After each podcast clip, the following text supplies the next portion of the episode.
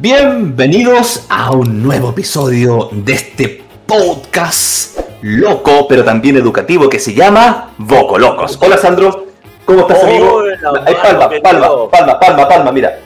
¡Pum!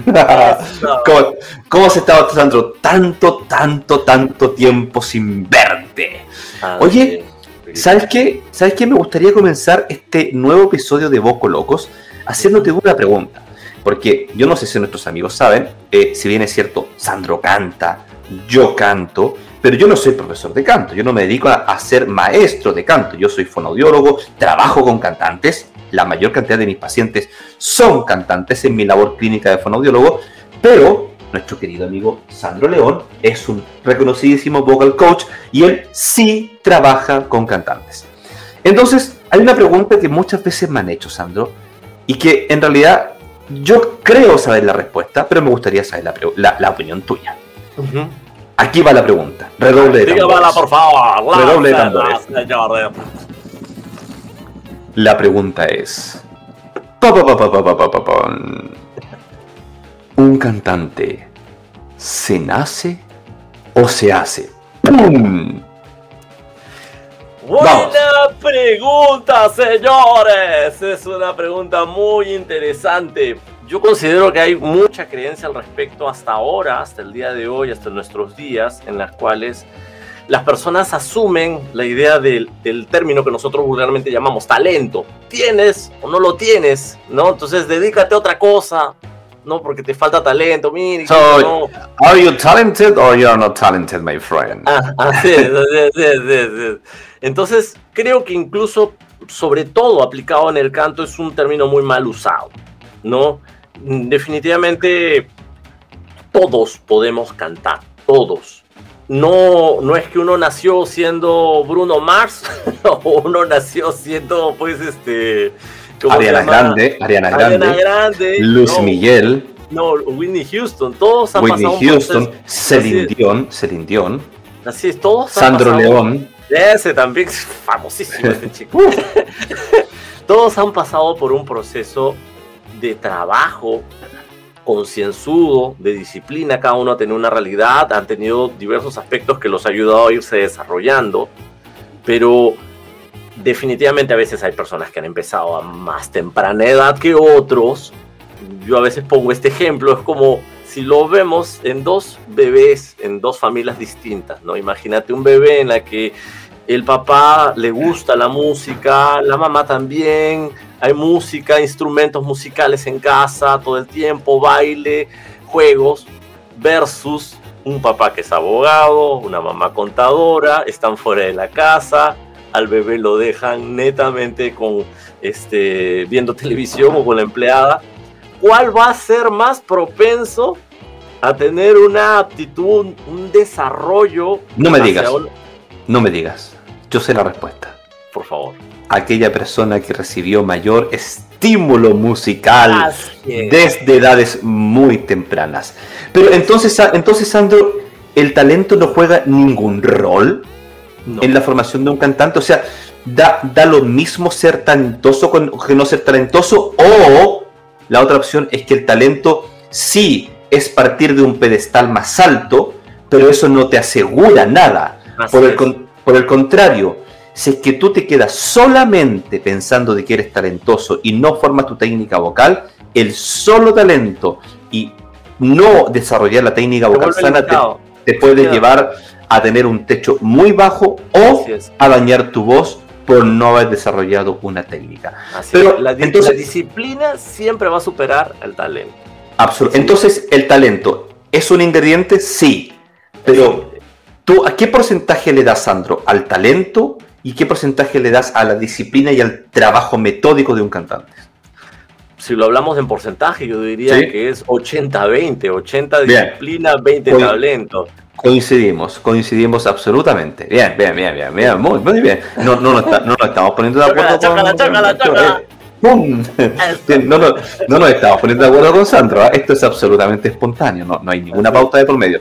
Exactamente, queridos amigos, profesores de canto y cantantes, que los queremos tanto. El talento es un ingrediente, pero es un ingrediente que tiene muy bajo porcentaje de importancia en el éxito profesional de un cantante comparado con el rigor, con el trabajo estratégico, inteligente y bien guiado. Sandro, y aquí, aquí te quiero hacer otra pregunta.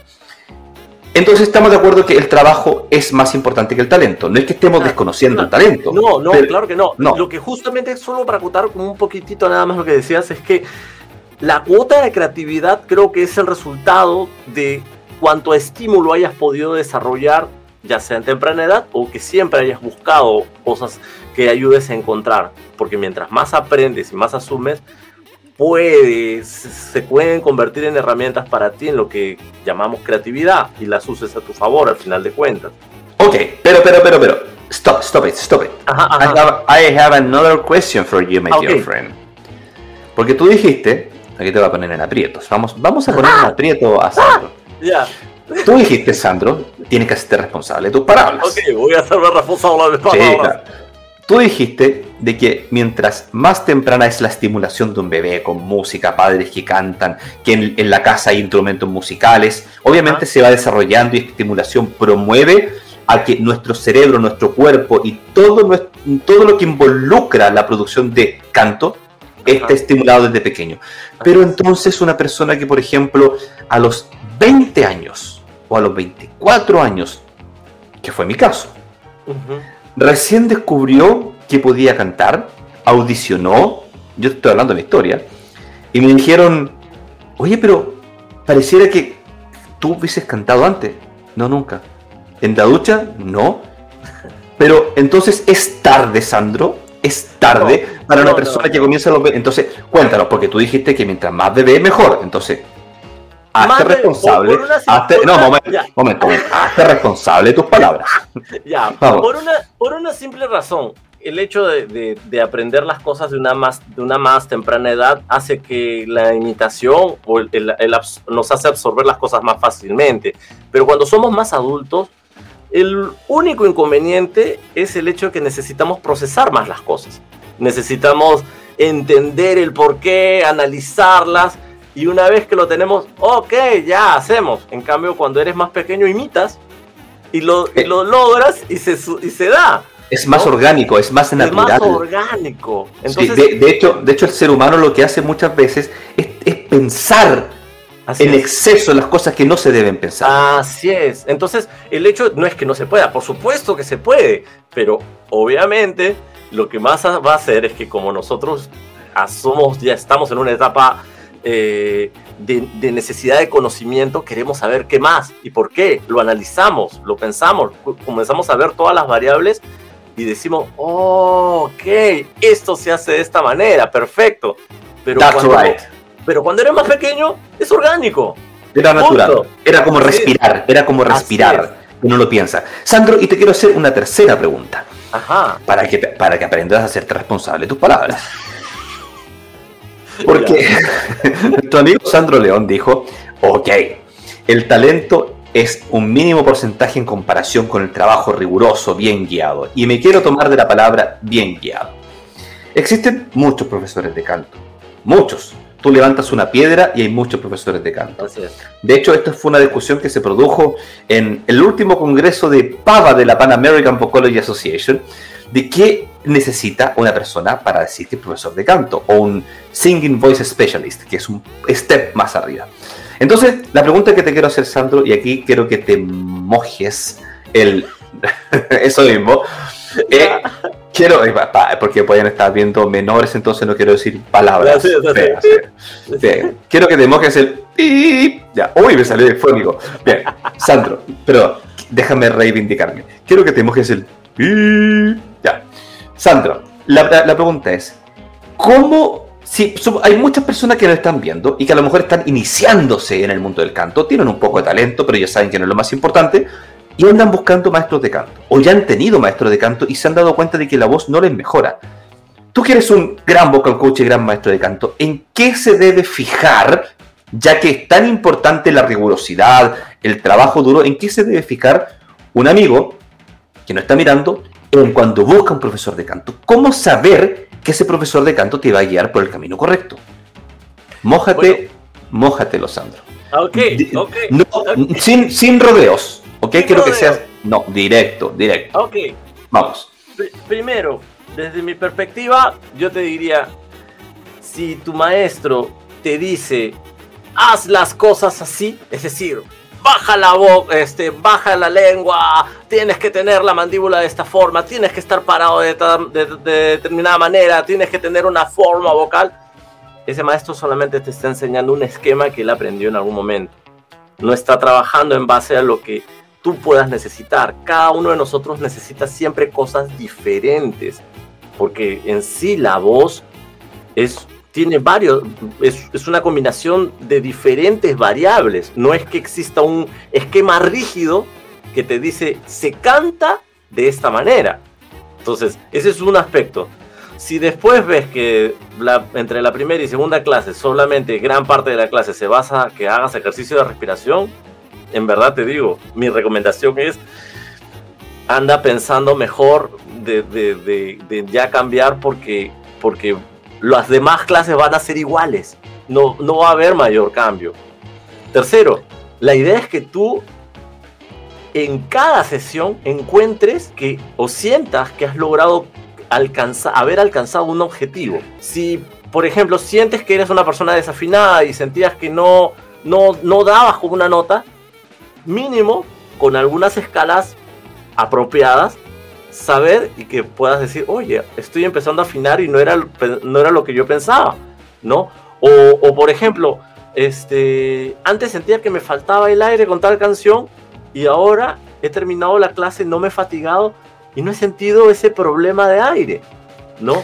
Completamente de acuerdo, Sandro. Estoy completa y me permite, yo sé que tú eres experto acá, pero permíteme meter la cuchara, como decía. allá, allá, en Perú, ¿tienen algún dicho así, no meter la cuchara? Sí, claro, meter la cuchara, permíteme meter la cuchara.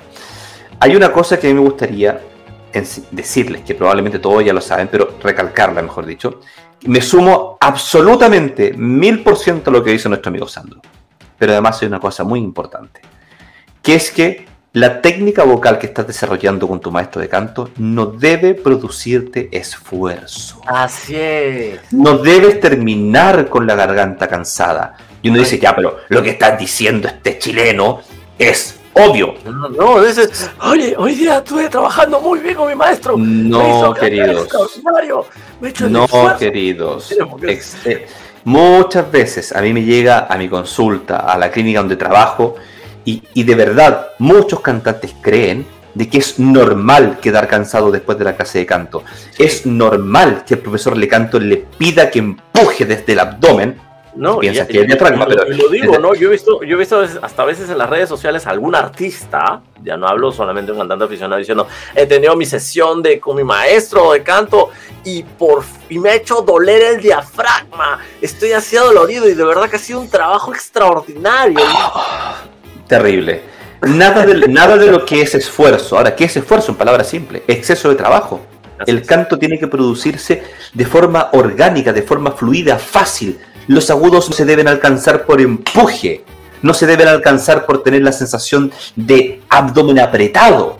Entonces, como último consejo para ir terminando también este hermosísimo episodio de Boco Locos, es que ustedes deben elegir al profesor de canto por todo lo que dijo nuestro querido amigo Sandro, pero además, pero además, porque los están guiando por el camino de la voz fácil, no por el camino del esfuerzo, no porque quedan cansados. Eso, queridos amigos. Sandro, yo creo que ha sido un lindo episodio, ¿no? No, sí, ha sido un lindo episodio y sobre todo solamente como algo que creo yo que sería bueno siempre recomendar. No satanizo los, los cursos de canto, pero, pero sí le recomiendo de que nunca sea como una base para, para, para, que solamente si no has tenido ninguna instrucción mm. y digas voy a, voy a utilizar y voy a hacer estos ejercicios genéricos que encuentro en tal paquete o tal producto, porque hacerlo siempre es riesgoso, siempre es riesgoso. No todos necesitamos los mismos ejercicios o, o no todos necesitamos tener que realizar los mismos temas, o sea, no es porque Ah, tú aprendiste con tu maestro, no sé, ney, ney, ney, ney. Ya, le, le, recomiendas a tu amigo, oye, haz ese ejercicio que a mí me hicieron y, lo vas a hacer bien. así es, no, necesariamente lo vas a ah, así, así es, my dear friend. Eso, Sandro querido, te mando un gran abrazo, como siempre, es enriquecedor poder conversar contigo y poder instruir, instruir, a nuestros cantantes, que son las personas que nosotros más queremos y a los cuales dedicamos con mucho, mucho, mucho cariño, from the bottom of my heart, este episodio de Boco Loco. Hasta la próxima, nos vemos, adiós. Adiós.